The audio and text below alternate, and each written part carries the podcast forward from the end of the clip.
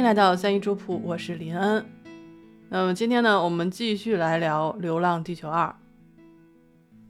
今天我们这期呢，啊，主要是来聊月球危机的上集，因为这个实在是内容太多了啊。我本来想一集都讲完的，就结果发现啊，越越越越改了，这个这个这个信息越多啊，越看信息越多，我觉得好像这个好家伙，这玩意儿录完了，搞不好得两个半小时、三个钟头啊，所以咱们就分两集录了。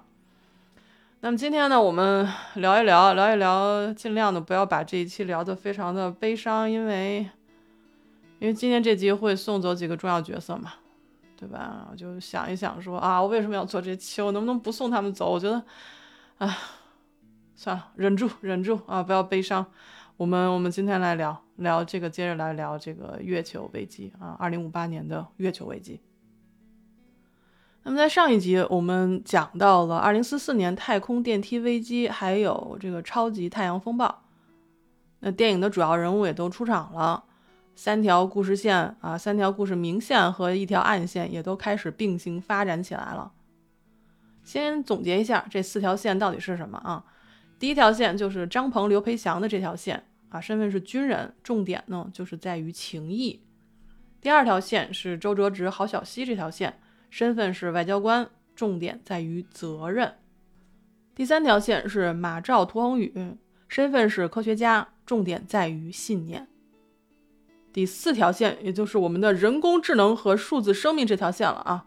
我们今天这期五五零 W 和 MOS 正式亮相啊，这个是非常重要的一期啊。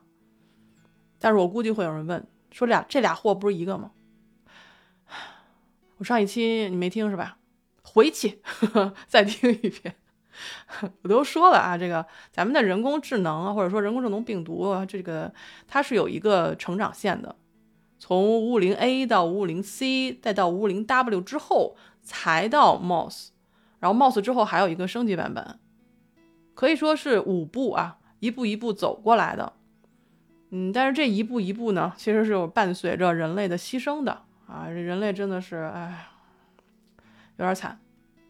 怎么说呢？五五零 A 时期，我们的小病毒已经产生了自主意识，它操控无人载具，搞出了五千起车祸，导致了就是我们的主角涂恒宇的妻子和女儿惨死。第二时期就是五五零 C 时期，太空电梯被毁，呃，方舟空间站坠落，加蓬基地伤亡惨重。还关闭了，就他还关闭了月球基地的太阳风暴预警系统，直接导致地球人类的伤亡和这个设施的损毁。我们的主要人物就是周老，就是腿部致残。然后呢，就进入到了五五零 W 时期。五五零 W 好像没干什么，五五零 W 好像干了好多正事儿，就是帮助人类建造，然后这个什么抽签儿。然后各种的，反正是有助于人类的活动干了很多，但是好像没怎么干缺德事儿哈。呃，无论 W 系列就我们就当它是一个过渡期吧，然后就进入了 MOS 一点零的阶段了。那标志着进入 MOS 一点零阶段的事件呢，就是把数字涂鸦鸦接入了五五零 W 离线版本，形成了人在回路，让它产生了自我意识。这里我要特别说一个，说两个词。就是自主意识和自我意识的区别。我在看电影的时候吧，因为信息过于庞大，就是扑面而来，所以我会忽略很多东西。哪怕是我看到第四遍的时候，我才慢慢有点不觉得不对劲哈。就是为什么这个马兆在月球见涂鸦鸦的时候，他就问涂恒宇说自主意识是什么时候形成的？但是后来。呃，涂恒宇要将涂丫丫接入五五零 W 的时候，马兆又隔着镜子说他不可能产生自我意识。啊，我当时就愣了一下，我说：“哎，这个自主意识和自我意识不是一回事吗？”后来我去查了一下，这两个词是有区别的。就简单的来说，自主意识是他意识到自己的存在，并且可以像有头脑一样去思考，而自我意识。就是不仅意识到了他人的情绪和精神状态，还意识到了自己的情绪和心理状态。他会和人类一样是有需求、欲望和情绪的，它可以去审视自身、修正自身，并且去制定新的规则。那么简单粗暴来讲，就是自我意识是更高级的自主意识啊，我们可以这样理解。虽然不是很严谨，但是我们可以暂时这样理解。那这么看来，就是人工智能病毒在五五零 A 时期的时候就已经有自主意识了。数字涂鸦鸦在迭代了四百二十五代以后，也有了自主意识。但是它俩要等到什么时候才产生自我意识的呢？就是要等到它俩合为一体的时候。但是，一旦它俩产生了自我意识，就不受控制了。这就是为什么马照说，这个拥有自我意识和七十年寿命的数字涂鸦鸦，不知道他是天使还是恶魔。那 Mouse 也是同样的道理。那拥有自我意识的 Mouse 一点零，他干了一件事儿，就导致了月球的危机。他干了什么呢？他决定让月球提前坠落，砸向地球。后来又决定杀死马照，又间接害死了涂恒宇。但是有一件事情他没有料到，就是涂恒宇在濒死之前，将数字涂恒宇和数字涂鸦鸦同时接入了 MOS 1.0和互联网。那么数字涂恒宇就成为了 MOS 1.0没有想到的一个变量。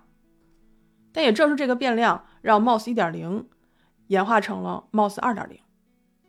后来，二点零又跟周老啊周哲直去博弈，呃，那个时候就显然他比一点零的时候更具有人性化，但是他在周哲直那儿没没落着什么好。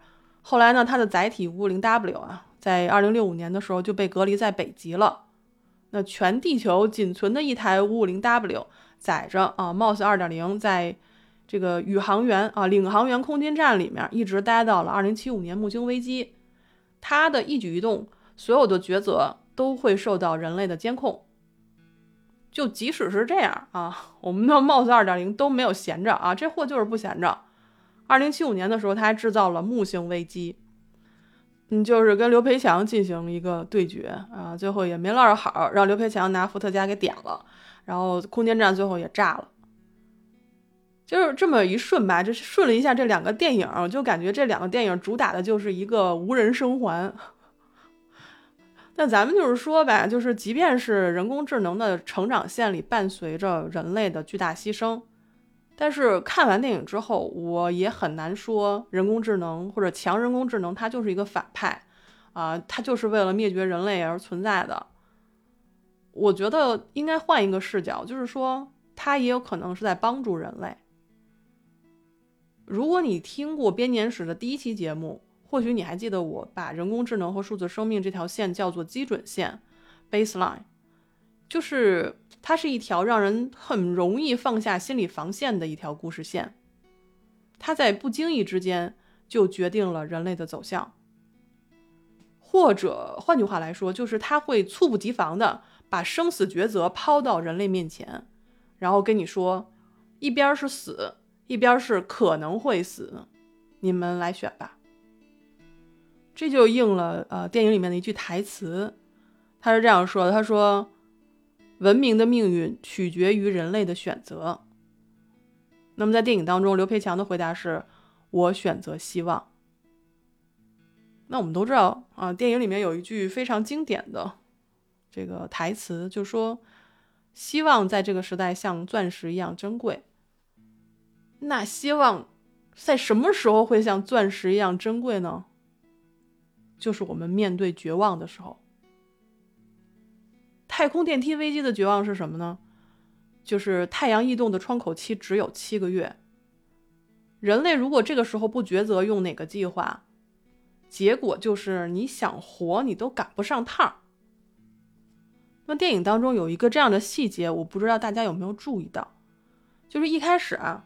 我们预测的这个太阳窗口期是十三个月，后来突然就改成了七个月。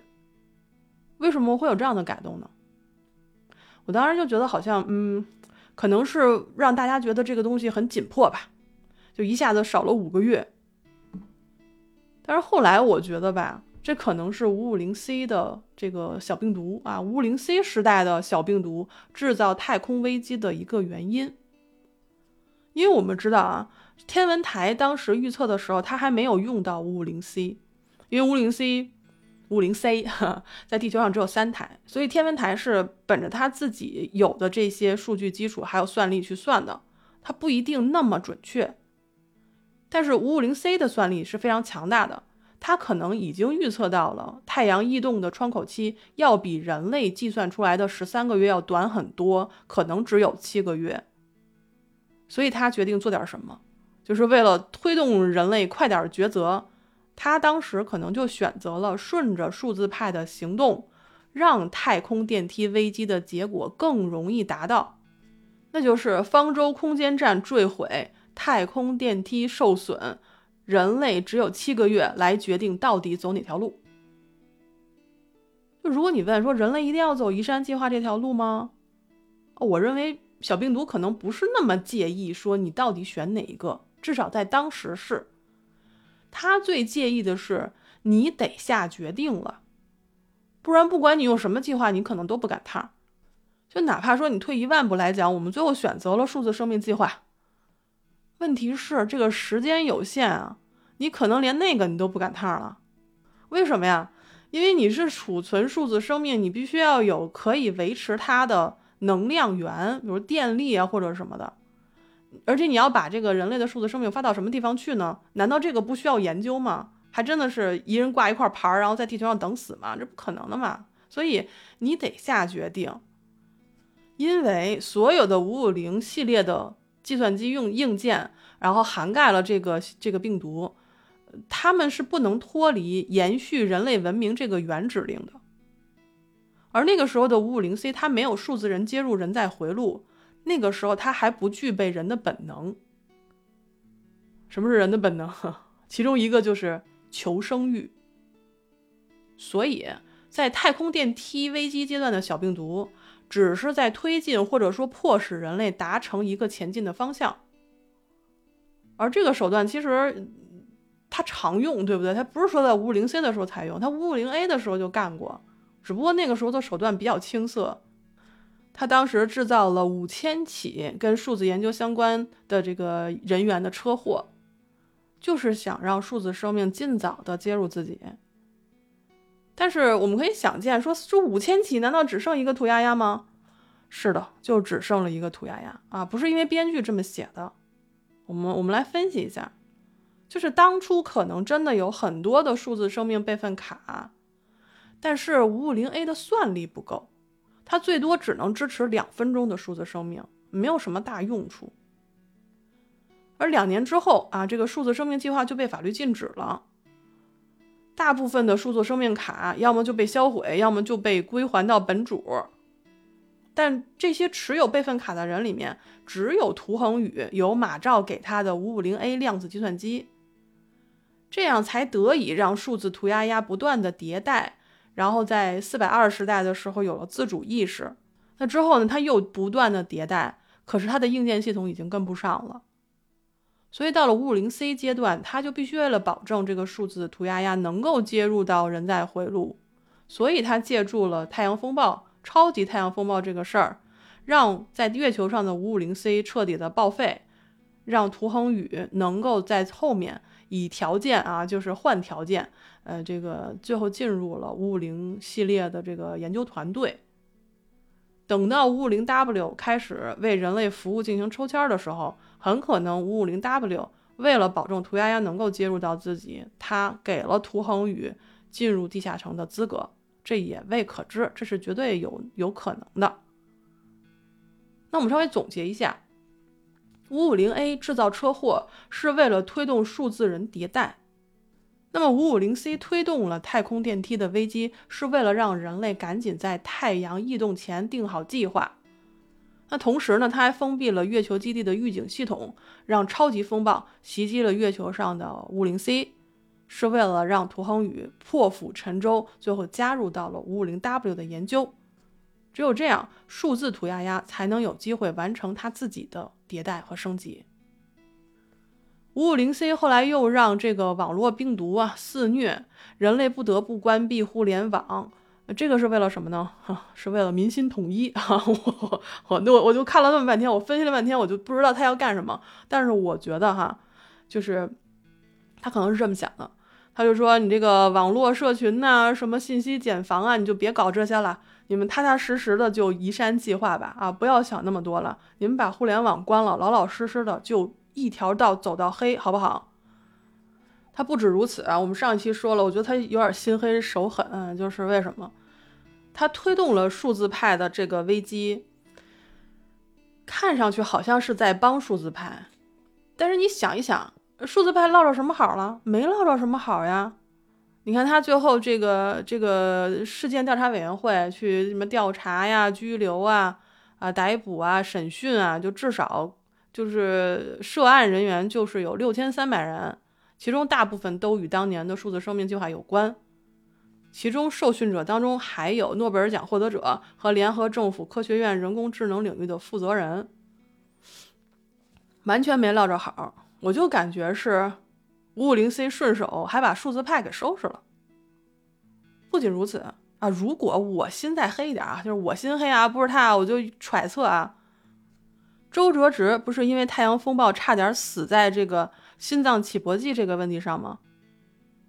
我们假设，如果时间不成线性发展，这会不会是 MOS 二点零对于之后周哲直提出和贯彻执行的隔离计划啊？什么是隔离计划？就是就是把所有人工智能都封存在了北极。哈，我我觉得会不会是他的一种报复啊？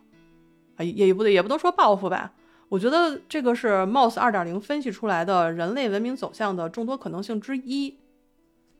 这种可能性呢，就是如果周哲直死了，那么后来的隔离计划就不会实施，那 MOS 就不可能只剩下一台五五零的机身，然后就感觉好像困兽啊，就是困在了、被拘禁在了太空当中一样。啊，这么看，我总结完了，我们再一看，我就觉得我们的小病毒做事儿的逻辑是很清楚的。他一直贯彻的思想就是两点：一，延续人类文明有众多选择；二，延续人类文明的最优选择是毁灭人类。为什么有两条？首先，我们要知道啊，延续人类和延续人类文明是不一样的。我再说一遍，延续人类和延续人类文明是不一样的。人类文明当中是否需要人类生存？啊，这是 MOS 1.0和它的制造者马兆最大的分歧。马兆认为没有人类的文明毫无意义，但是意义这个东西是人类追逐的东西。MOS 1.0它不需要去追求意义，它需要做的就是分析各种选择，然后促使人类去选择最优选。毁灭人类本身其实也有很多的解释，就是一从物理上去毁灭人类这个物种，二就是推动毁灭人类的进程，迫使人类求生，最终达到人类文明的延续。那到底是哪一个呢？啊，这就是我们今天要讲的月球危机。那咱们书接上文，二零四四年的十月份。由于地球的呃加蓬行星发动机和月球的逐月卫星发动机试燃成功了，它就证明了移山计划和逐月计划的可行性啊！人类终于找到了生存的道路啊，朝着这个方向前进吧啊！未来是无限的，嗯，未知啊！所以哈哈，当时这个联合政府呢就开始在赤道上建造两千个转向发动机，用于啊地球停转。从此呢，人类进入了啊，预计用二十年的时间进入刹车时代。为什么要刹车呢？啊，这个就是移山计划的细节了啊。之前咱们没有说，现在是时候了。移山计划呢，当时是二零四四年年底正式确立的，它是成为了太阳危机的应对最终方案。那么十四年之后呢，也就是二零五八年，这个计划正式更名为“流浪地球计划”。点题了啊！流浪地球，流浪地球计划呢分五个阶段。那在电影当中呢，是在最后面才交代给大家说这五个阶段到底是什么。而这个新闻发言人吧，我当时看电影的时候，我就觉得他这个人长得特别的眼熟，然后我就没有想起来他是谁。等我再看第五遍的时候，我发现他是胡先煦，就是小胡弟弟已经长到这么大了吗？真的，哎呀，时间不等人啊，真的是。所以这个我们胡先煦啊，他就是扮演了一个就是等于一个传承的一个角色，就相当于你看周哲直传给了郝小西，那郝小西传给了小张，他没有全名，但是小张也是去拿着这个演讲稿走到了这个政治舞台，走到了人们面前，来跟大家来介绍《流浪地球计划》到底是什么。《流浪地球计划》分五个阶段啊，第一个阶段就是绕赤道一圈建造两千座地球转向发动机。然后在全球再建造一万座驱使地球前进的行星发动机。行星发动机地下呢，会再建一万座庇护人类生息的地下城。为什么呢？因为停止自转之后会导致地球上发生很多的灾害。为了防止像什么海啸啊、地震啊、严寒、陨石啊这些灾害，人类就需要迁到地下城去居住。这样就可以能够让人类稍微的啊，就是避险吧，就是能多活一活吧。因为地面上当时生存环境会非常的差。这个呢，在木星危机的那个电影当中，就是《流浪地球一》当中，我们会仔细去说到底人类经历了什么啊？因为真的是地面上的人真的是活得太辛苦了。那那位就问了，说为什么不能所有人都进入地下城生活呢？那一万座地下城，它空间有限嘛？对吧？它最多只能承载三十五亿人，也就大概是一半的人口。所以，联合政府在二零五零年的时候开始实施抽签法，然后大家去抽签，它有具体的法令规定，就说你在什么时候抽签，最后结果是怎么样子的。那一半人就可以进入地下城生活。当然，其余的人政府也不是不管啊，就是说你们就那等死吧，不是这个意思。联合政府呢？会在尚未被海水淹没的地区设立大量的安置所，除了提供基本的水、食物、避难设施保障之外，也提供简单的清洁卫生护理和以疾病为中心的护理。那除了地球行星发动机，我们还要建造月球卫星发动机。啊，我们知道在测试的时候已经有一台完成了。那么还需要在月球等边三角形的啊另外两个顶点上再造两台小型的逐月卫星发动机。那这个发动机呢，在月球上的发动机它是不具备有喷射角度调整能力的。他们的目的呢，只是为了就是用七年的时间将月球推走。这个就是第一阶段的任务。那么到了第二阶段，叫做刹车时代，就是围绕。赤道的转向发动机开启，驱使地球停止自转。这个时候，我们必须要完成所有地下城的建设，然后中签的居民呢要完成迁入工作。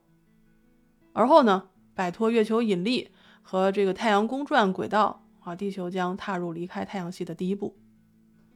那么第三阶段叫做逃逸时代啊，桃园三结义，你这什么烂梗啊？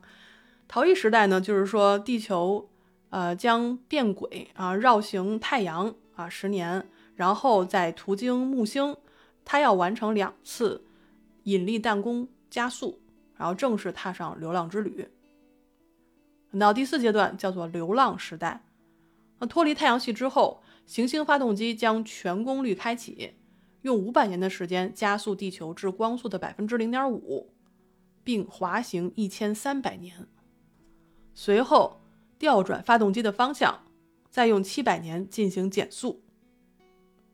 那到了第五阶段，也就叫做新太阳时代，地球泊入位于四点二光年外的半人马座阿尔法星系轨道，地球终于抵达了新家园，成为了目标恒星系的新成员。这个计划哈非常的恢宏，它需要延续两千五百年，需要经历一百代人。的这样的一个宇宙的移民计划，我不知道你听完了这个计划会怎么样。反正我听完了，我觉得挺不靠谱的。就咱先不管科学家们怎么说啊，这个能不能成立啊，或者说怎么怎么样，就从我一个普通人的角度来说，我就觉得这个计划意味着三个字：要遭罪啊！不仅我要遭罪，我的孩子要遭罪，我孩子的孩子也要遭罪啊！一百代人嘛。但是为什么我们还要选择这条道路呢？因为求生是人类的本能，而对于土地的眷恋是我们农耕民族的本能。那有人会问了，说我不带地球走不行吗？这么大一个家伙，对吧？我就太空旅行，我用太空船里面的求生舱，就是生物圈，行不行？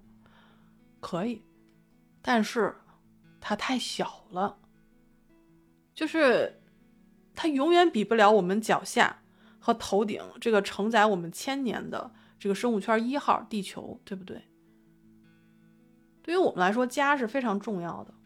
就是即便是我们知道前路渺茫，但我们走，我们也会带着家走。啊，这个是电影给我们传递的一个这个信息。那当然也不是所有人都这么想啊，因为并不是所有人都说啊，我想坐飞船走，或者也不是所有人都说那我们带着地球走。我们只能说，这个这些计划都是人类生存下去的可能性之一。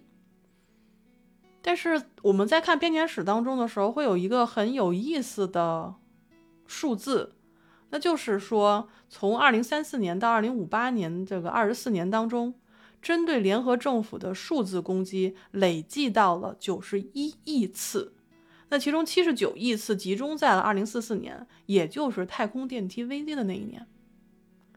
当时呢，这些就是恐，就是呃叫什么病毒袭击呀。它的病毒自我进化太快了，政府的像什么网络呀、军事网络呀、互联网呀都没有办法去查杀。上期我们也说过了，就是只要遇到了这种管不了的网络病毒什么的啊，那一准就是人工智能病毒啊，也就是我们的 Mouse 未成为 Mouse 之前的那个灵魂，对 不对？也不知道有没有灵魂，但是我你懂的，就大概是那个意思啊。那我们之前我们在节目刚开始的时候，我们也说过，他为什么要这样做。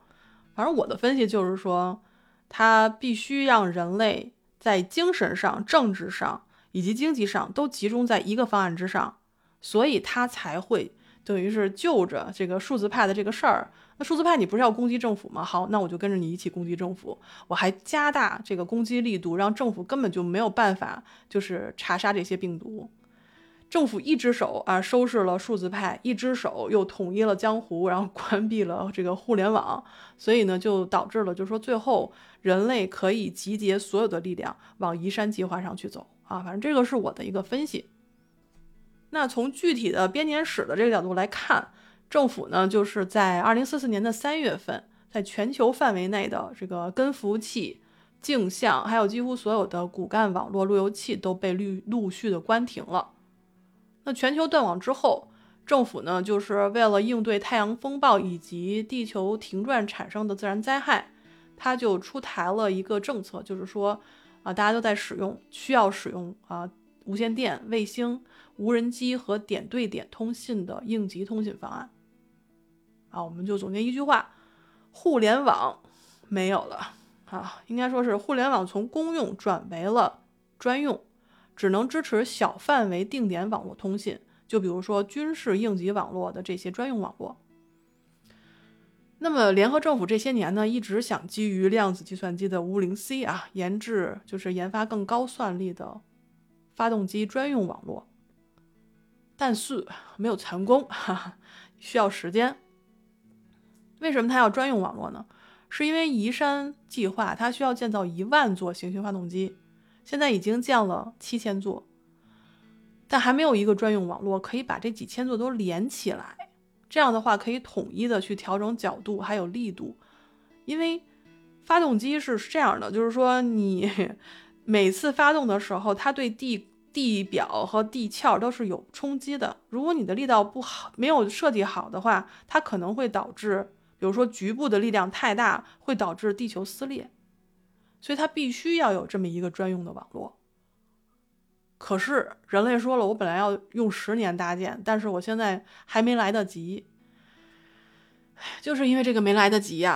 啊，千金难买早知道啊！真的是，二零五八年我们还没有这个专用网络。如果当时真的有了这个专用网络，就不会死这么多人。我突然就想问一下啊，五五零 W 里的小病毒，这个网络建成你没有掺和吗？不是要基于不要基于你建吗？你为什么不掺和一下，让它快一点？那我估计他可能会白我一眼，然后说：“主不在乎，是我的问题吗？是你们人类太慢了，好吗？”五五零 W 二零五四年的时候就开始进行测试了，然后你们要用十年的时间才能完完成完成这个网络的搭建，这能怪我吗？你们人类太肉。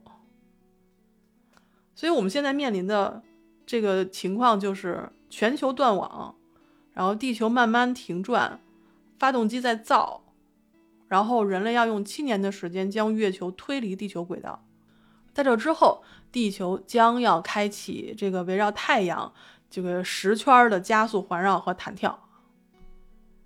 那这个时候发生了一件事儿，什么事儿呢？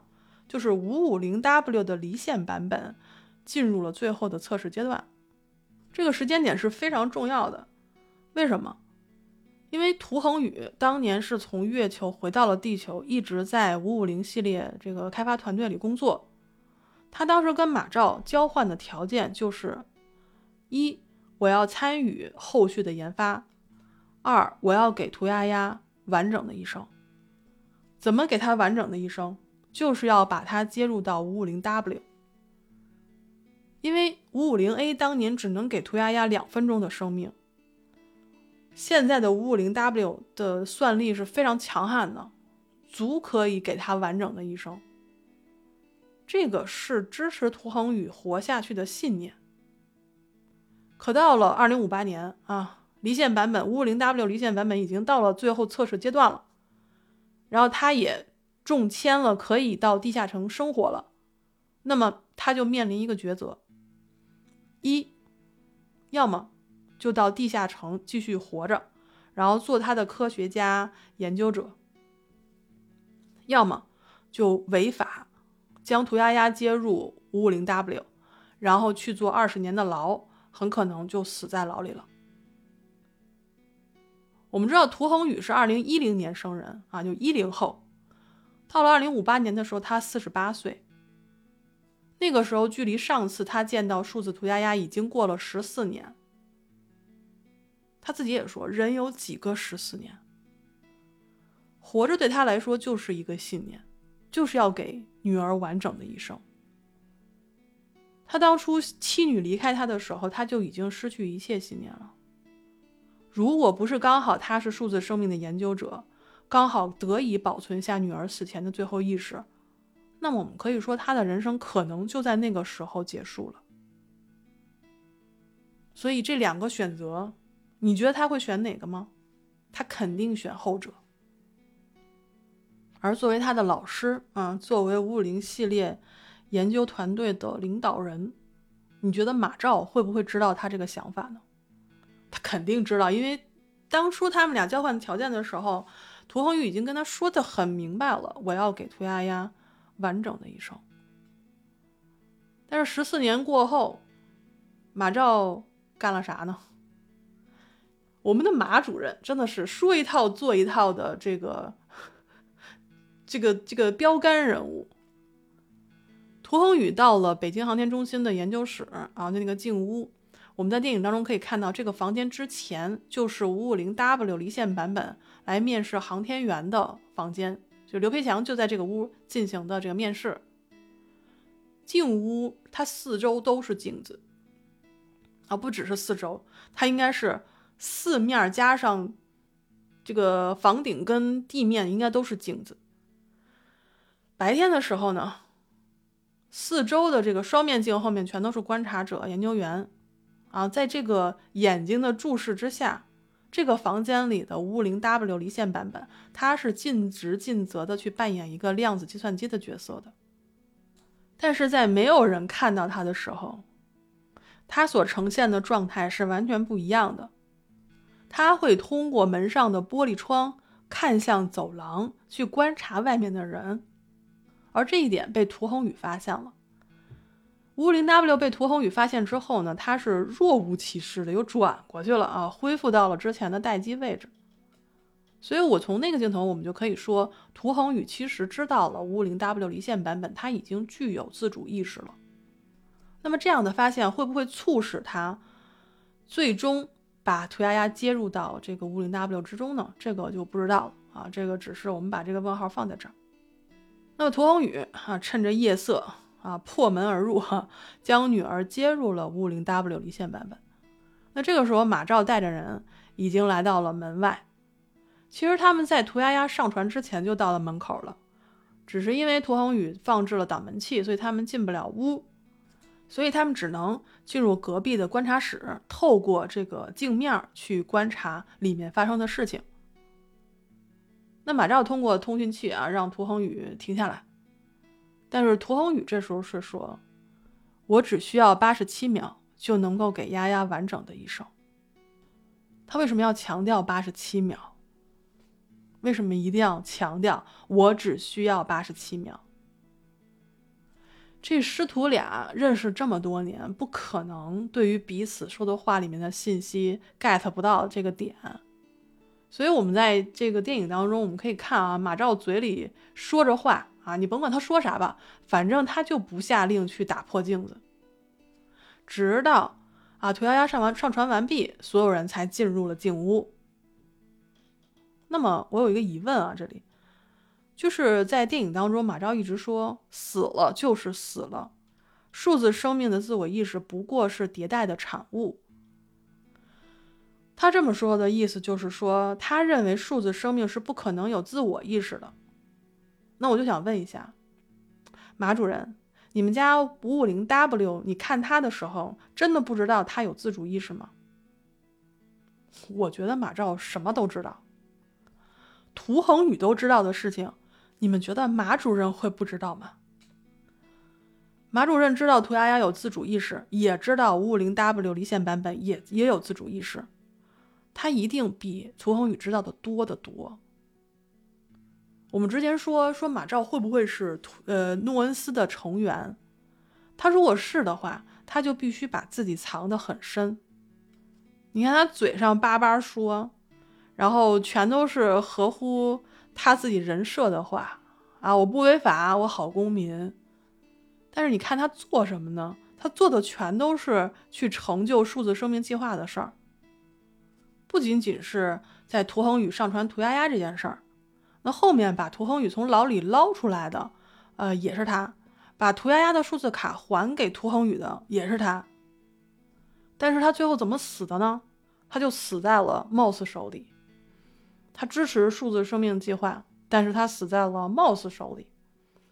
其实这里面其实有点冲突的。那这个是怎么回事呢？这个咱们先按下不表，好吧？哈 哈你不要打我哈，不是我不想，对我就是不想说，因为现在有更着急的事儿。咱们先把这个急事儿说了。数字涂鸦鸦被涂红宇接入了五五零 W 离线版本啊！注意，我一直在强调这是离线版本啊。之后我们就知道为什么一定要强调离线版本这件事情很重要。但是这个我们以后再说，我们先说涂鸦鸦。那个数字涂鸦鸭被接入了五五零 W 离线版本之后的一点七秒，月球上的发动机一号就过载爆炸了。然后之后又经过了一段时间，其他两台发动机也爆炸，也作废报废了。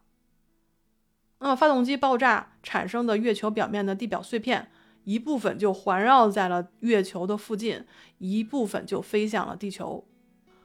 那这些碎片呢，就形成了陨石雨，地面上的人就要遭殃了。但这还不是最糟的，因为三台发动机过载，一下子燃尽了七年的燃料，让本来应该被推离的月球转向了，它朝着地球飞过来了。而且预计二百二十一小时之后，月球会击中地球，啊，这还不是砸一个坑的事儿哈。这个可是要死很多人，而且地球肯定也保不住的事儿。这时候咱们就得过问一句了：说月球发动机为啥它就突然就炸了？那这个就得问 Moss 了啊！这个时候他就有自己的名字了。之前呢，我们我们一直管它叫做五五零 W 离线版本上的小病毒，那现在我们可以管它叫 Moss 了，Moss 一点零。这个名字是他自己给自己取的，是后后面取的。但是现在我们管它叫 Mouse 的原因，是因为需要用 Mouse 来区分 550W 离线版本。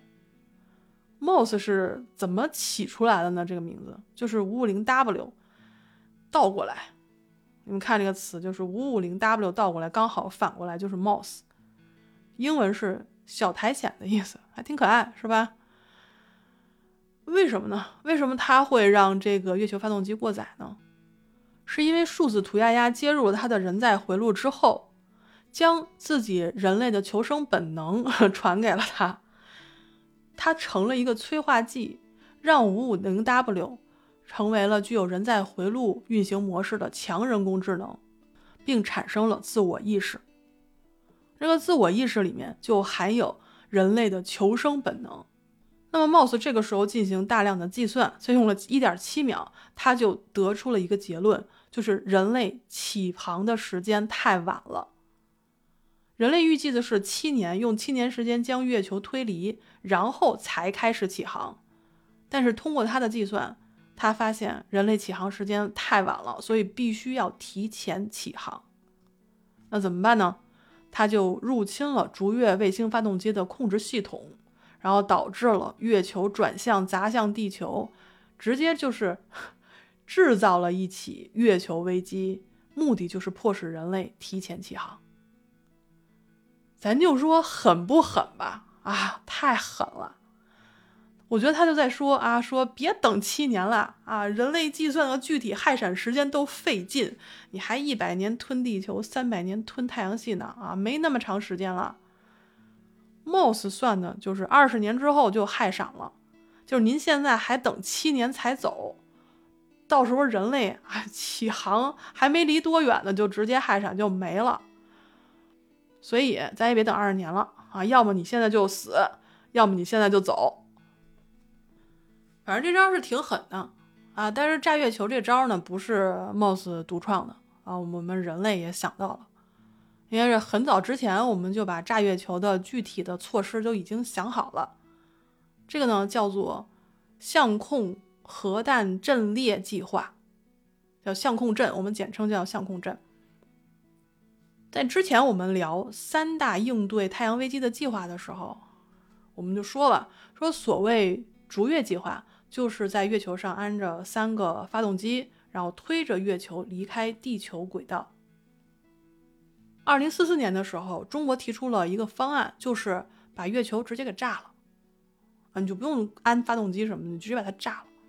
这样的话呢，地球可以很快的、更快的摆脱月球的引力。但是这个计划吧，就是需要所有有核国家捐出核弹，很多国家是拒绝的嘛，就是所以这个方案就没有被通过。但是到现在这个时刻了啊，月球还有二百二十一小时就直接砸咱脸上了，所以我们国家就是中国又重新提出了这个方案。就是二零四四年的时候，你不愿意捐，啊，就想着我我不能让别人知道我有多少核弹，而且我还得想更往前一步，就是我们在行进当中啊，我们在旅程当中的两千五百年里面，各国的争端肯定是少不了。啊，我我们国家有核弹，我捐了。可是那些其他国家呢？那些武装力量，就是他们自己私底下买核弹，他肯定不会告诉别人的呀。自己造核弹也不会告诉别人的呀。我自己手里没有核弹，我心里不踏实呀。你那个时候这么想，我们是可以理解，是吧？但是现在跟那时候是不一样的了，就是你不捐，地球都没了。那请问你留着核弹干啥使呢？所以这个时候啊，Moss 干了一件事儿，他干了一件什么事儿呢？他把各国核弹量发给了联合政府所有有核国家的联合政府的工作人员。在电影当中，我们就可以看到所有人的手机都接到了一条短信，然后上面有三十三个数字，这三十三个数字就代表了三十三个国家、三十三个有核国家的，就是持有的核弹量。Moss 就跟所有人在说，就说人类呀，啊，一边是死，一边是可能死，你选哪边呢？人类啊，人类有求生的本能，所以我们选择了希望，哪怕这个希望很渺茫。所以人类为了拯救自己，做了以下几件事儿。第一件事儿就是联合政府啊，UEG 的 SCC 飞控中心啊，飞行控制中心，它呢这个时候要对月球的移动状态、地月位置关系要进行相关数据的监控、采集、分析、处理、危险评估和结果预判，并且要监控领航员号的相对位置。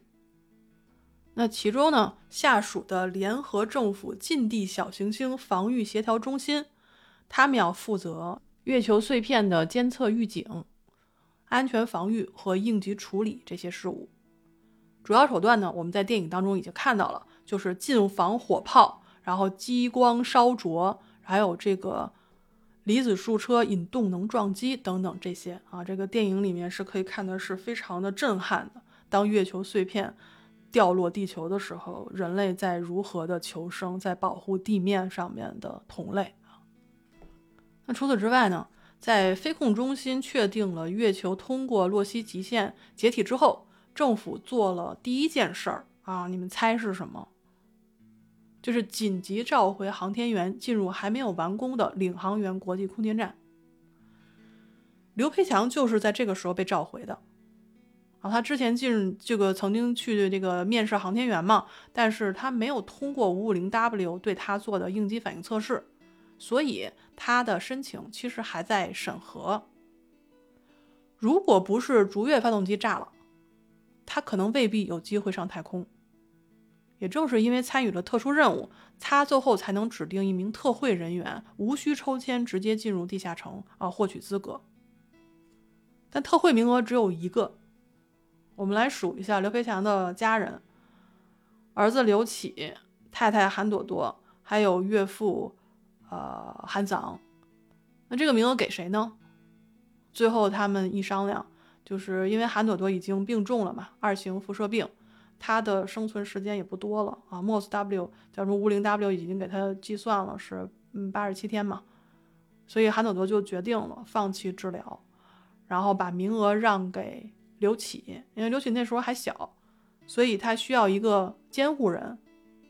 这样的话呢，韩朵朵的父亲韩子昂就可以成为未成年人的刘启的监护人，随着他进入地下城生活。而韩朵朵最后就是因为放弃治疗，很快就病逝了。电影当中，联合政府做了很多事，但是它不是一个时间线性的展示给大家看的。就比如说刘培强上太空这一段，其实是发生在判断月球坠落之后，政府的第一个举措。那时候联合政府还在讨论各种的救援方案的可能性。我们刚才说的真正炸月球的方案，要到了距离月球坠落不到五十个小时的时候才被确定下来的。而刘培强之前就是可能。距离月球坠落一百多个小时的时候，就已经上了太空了。刘培强进入还没有完全竣工的领航员站的原因，到底是因为什么？大家有没有想过？是为了去炸月球、去布置弹头吗？那肯定不是，因为那个时候还没有这个方案，这方案还没有确定下来呢。所以真正的原因，我觉得是这个就是领航员空间站建设的最初原因。如果我们还记得啊，就是我们上一集说的方舟空间站为什么会被炸？方舟空间站是方舟计划的这个载体，而领航员空间站是因为方舟计划啊这个载体的方舟空间站被炸了，所以它成为了第二空间站。那方舟计划是什么呢？还记不记得？就是一个空间站承载三千名宇航员做星际移民。也就是说，在联合政府最终确立炸月球的方案之前，方舟计划先启动了，或者说，政府决定让各国最优秀的航天员先在太空里集结，以防万一。如果地球真的没有救下来，至少我们还有人类最优秀的三千人在太空里。所以这就是为什么最后。各国航天中队五十岁以上的那个桥段出来的时候，记得吧？我们可以在镜头里看到成百上千的航天员在列队送行。当时的空间站是一个满载的状态。那这种满载的状态不是为了炸月球去集结，而是为了以防万一。那除了之前说的这两条之外啊，这个其他的各国政府还做了一些事情，就是让地下城中签人员进入地下城避险。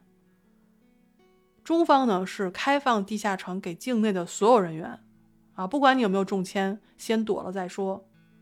在电影当中，郝小西在跟大家表明这件事情的时候啊，一个英国代表提出了疑义啊。为什么说英国代表？我也不知道他是哪国，反正听口音有点像哈。所以他就他就说说你们让这些人没有中签的人进入地下城，他们到时候是会不会出来的啊？等你们粮食都吃都吃完了的时候，我们都会饿死的。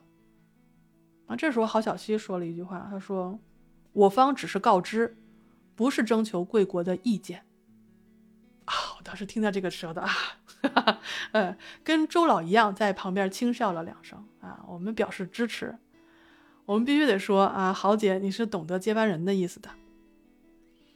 那这个事儿呢，我多说几句啊，就是当初中方提出移山计划，是为了让更多的人活下去，对吧？但事实证明，一万座地下城只能救一半的人口。所以当初联合政府决议抽签法案的时候，中方是反对的，因为我方认为这个是有违移山计划的初衷的。可是法律是维护绝大多数人利益的嘛？那既然成了法律，我方就只能遵守。但是在二百二十一小时里面，就是月球坠落的二百二十一小时里面。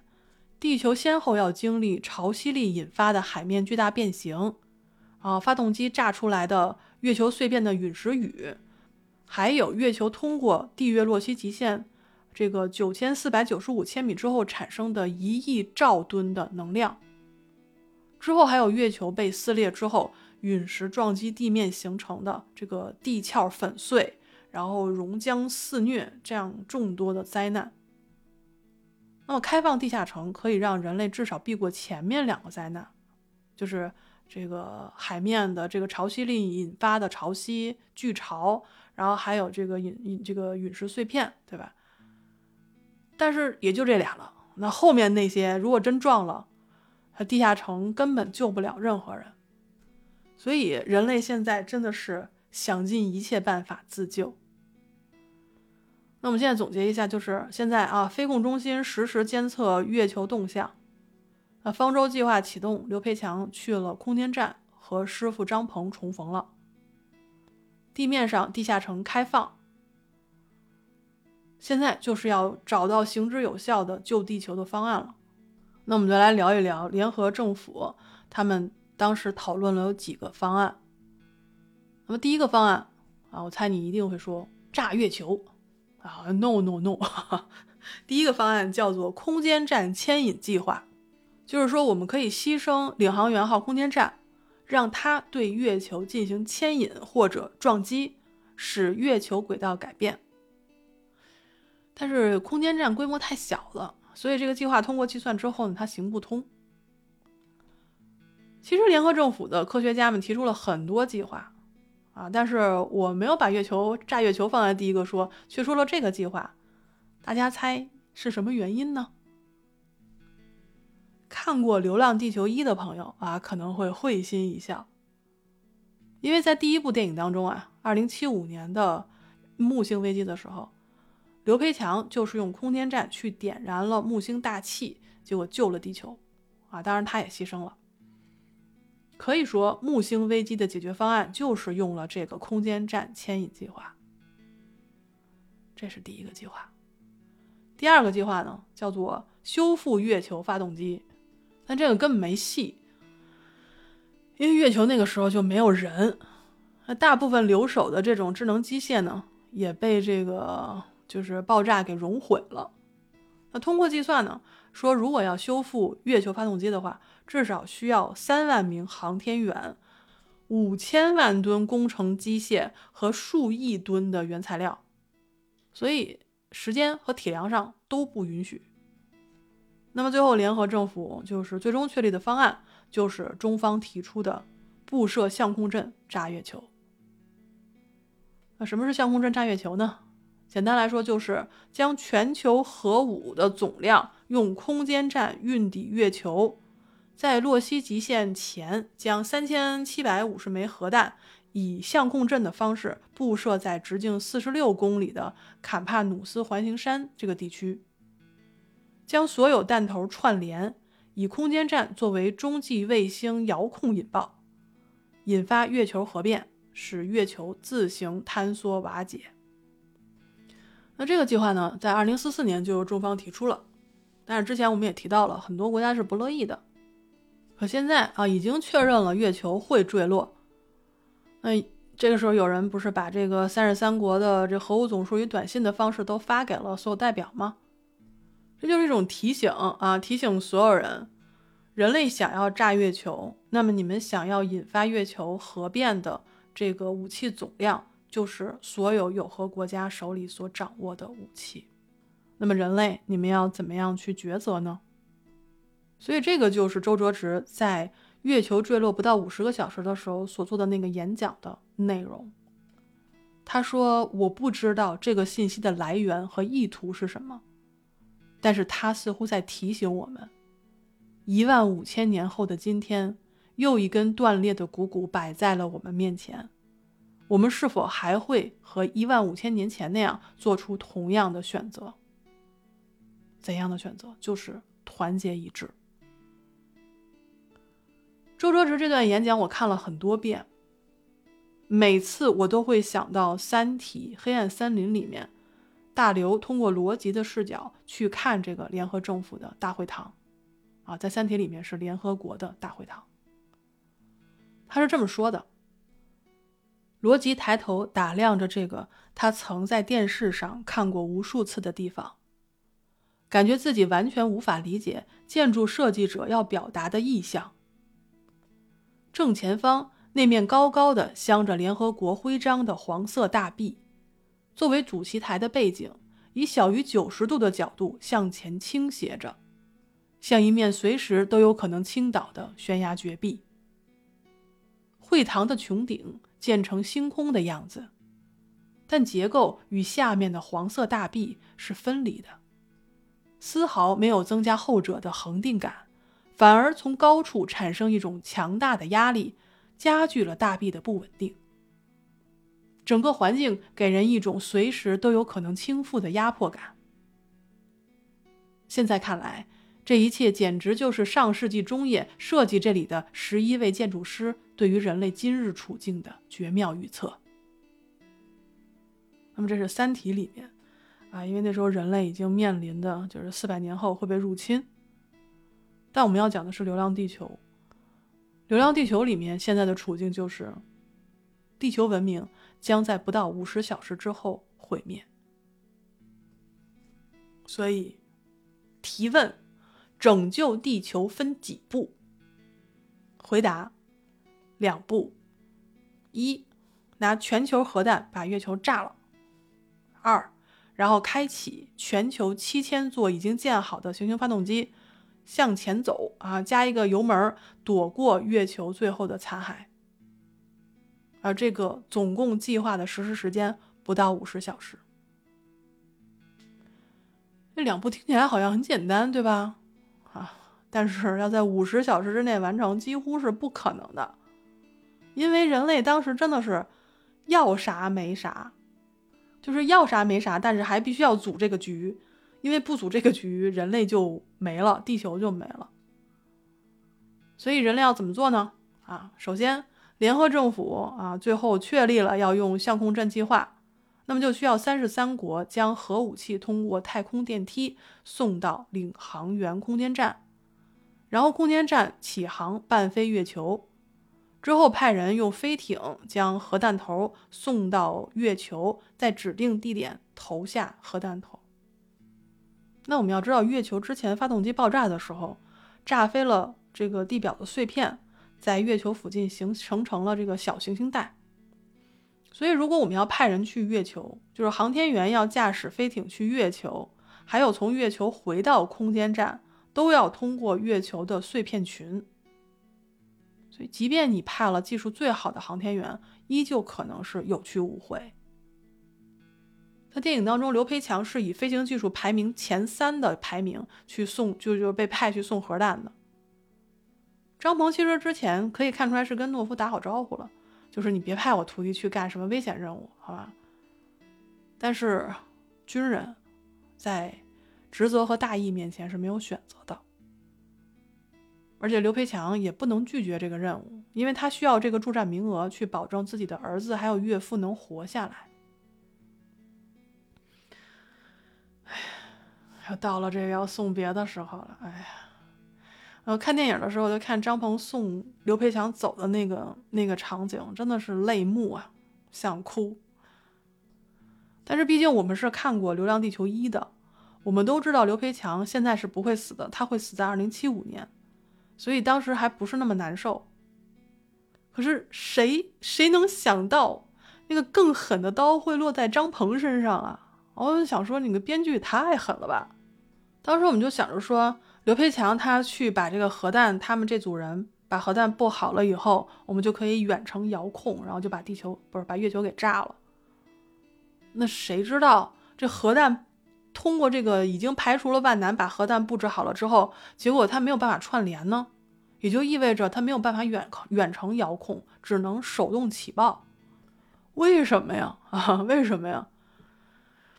为什么呀？是因为这个全球各国的核武加密数据运到了这个联合政府的临时武器控制中心的时候，距离月球解体还只有就只剩下三十个小时了，所以那个时候人类就必须要进行一个拆分解密，将所有的这个弹头能够串联为一组。但是我们现在看这些所有的弹头，是从一九四五年到二零四五年。分属不同国家使用不同密码系统的这个核弹头，常规解码需要十年，但是当时我们只有三十个小时。到了最后关头啊，人力不可及。周哲直当时坐在这个轮椅上，就感觉他的身躯啊，就比显得比平时还要佝偻了一些。然后他说了一句话，说。人类把最精密的保密系统都用在了自我毁灭上。那我们无法串联这些核弹头，就需要去派人去手动引爆核弹，也就意味着去月球引爆核弹的航天员会在核弹爆炸的瞬间死亡。那这个任务一共需要二百一十九人进行操作，但为了确保任务成功。空间站最后决定由三百人去完成任务。那么谁去呢？现在领航员空间站里面有三千个全球最优秀的航天员。如果月球撞击地球，这些人就是最后的人类。那在这个时候，自愿去吗？很多人报名。但这个时候，张鹏喊出了那一句：“中国航天中队五十岁以上的出列。”我看很多网友会评论说，就应该自愿。但是你各国航天中队最后都跟随了中国航天中队的决定，要求五十岁以上的航天员执行任务，那就是一种道德绑架。但我觉得不是。啊，我来解释一下为什么我会觉得这不是道德绑架。《流浪地球》小说里面有这样的一个情节，就是地下城时常会遭受岩浆的侵入，而要从地下城逃往地面避险的方式只有乘坐升降梯。一座地下城可能有三十五万人左右，一个城市可能只有一部或者两部升降梯，那这么多人，在时间这么紧紧张的情况下，要怎么撤离呢？联合政府颁布了危急法，简单来说就是所有人排队撤离，年纪最小的婴儿由机器人保育员排在最前面，然后按照年龄排队。在书里面，我们的主人公啊，他们所居住的地下城主要是学校的集中地，所以啊，小说的主角就排在了非常靠前的地方，因为那时候还小。而他的母亲就排在了很后面，最后母亲跟其他一万八千人被岩浆吞没了。所以为什么保孩子？因为全人类在直面灭顶之灾的时候，救一人还是救多人的电车问题就不用讨论了啊！因为掌握那个道岔的不是我们任何一个人，人类不过是宇宙角落中一粒沙子上微不足道的细菌。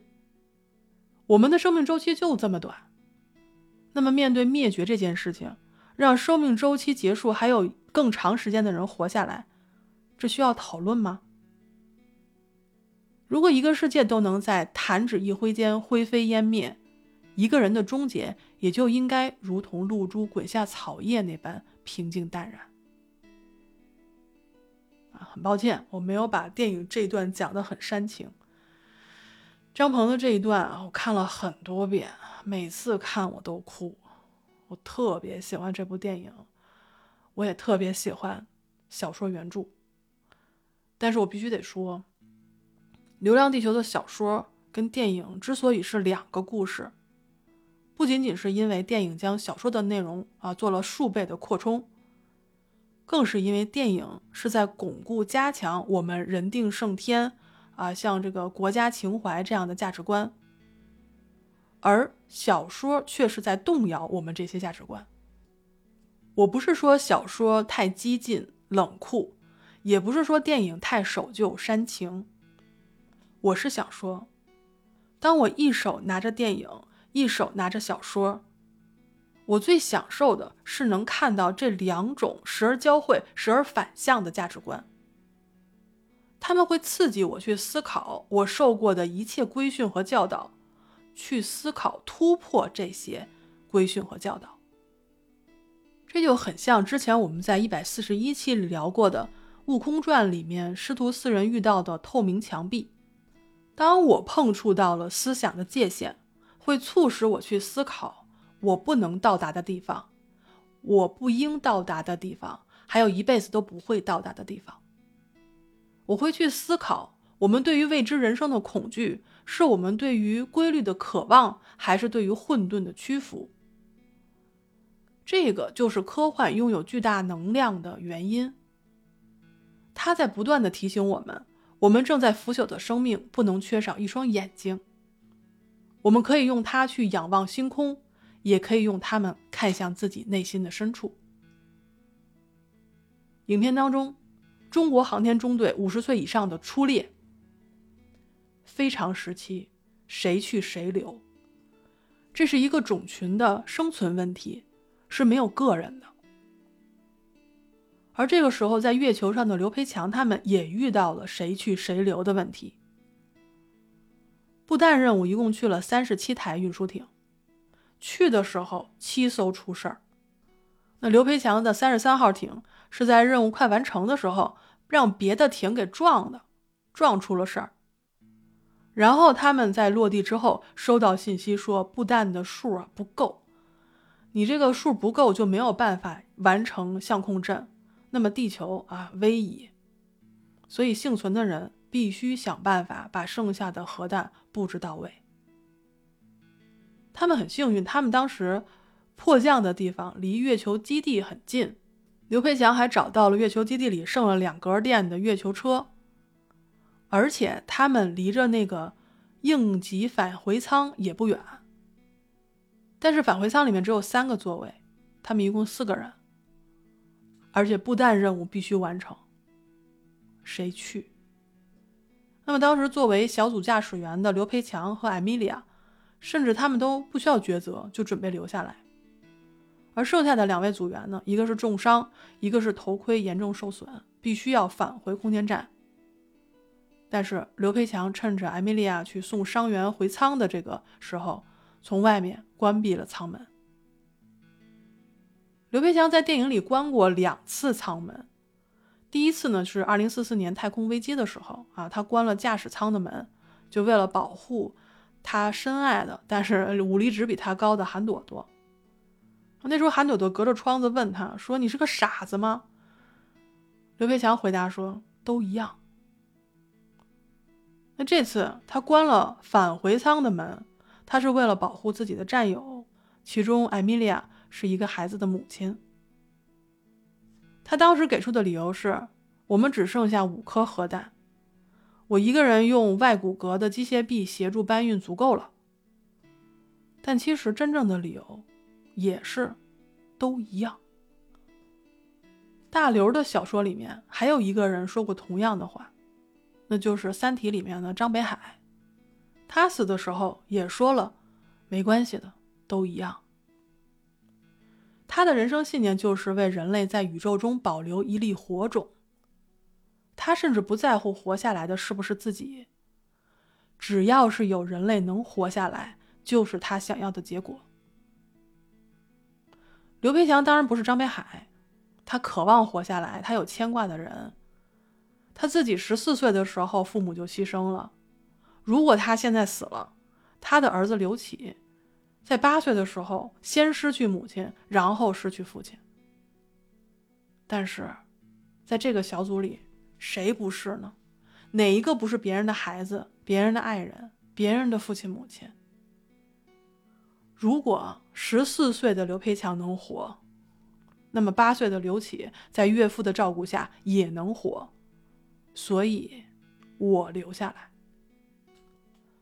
据说周卓直在联合政府的演讲中有一段被删掉了。他说：“现在有的人正拥挤着前往避难，有的人在和家人告别，有的人不得不踏上战场。他们是某人的父亲、母亲、妻子、丈夫、儿子、女儿。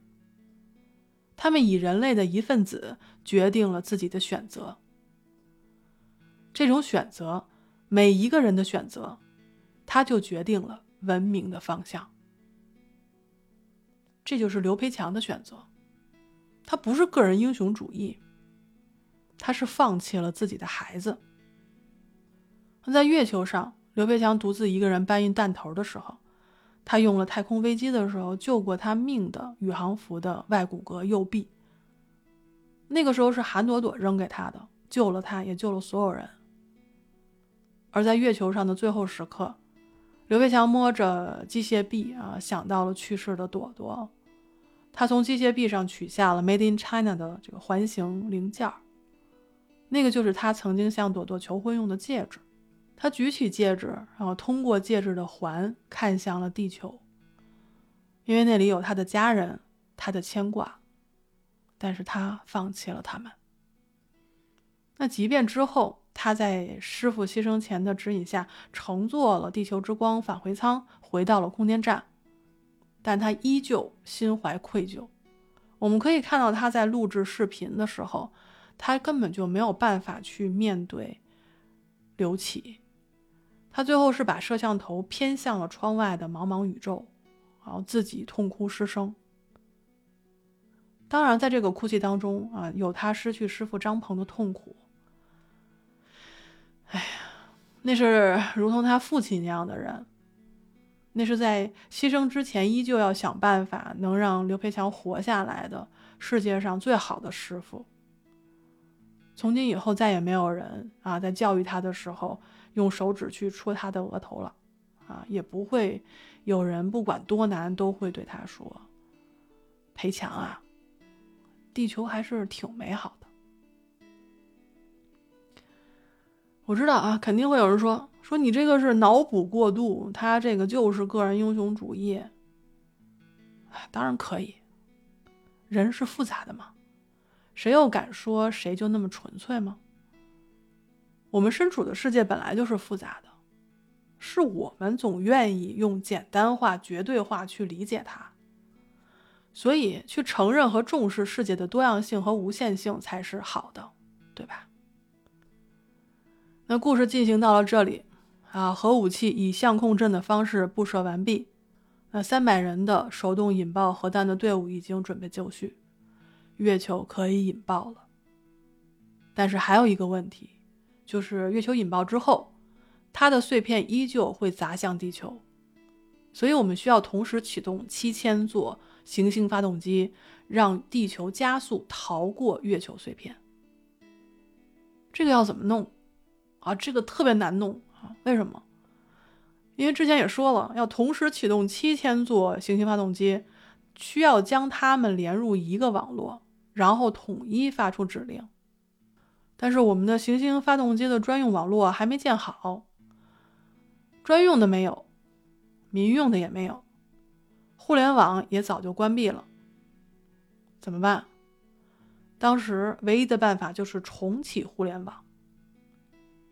可能有人会问啊，说反正你每座发动机都有人操作，你不联网，但是你可以发发指令，让七千座定好时间一起点，不就完了吗？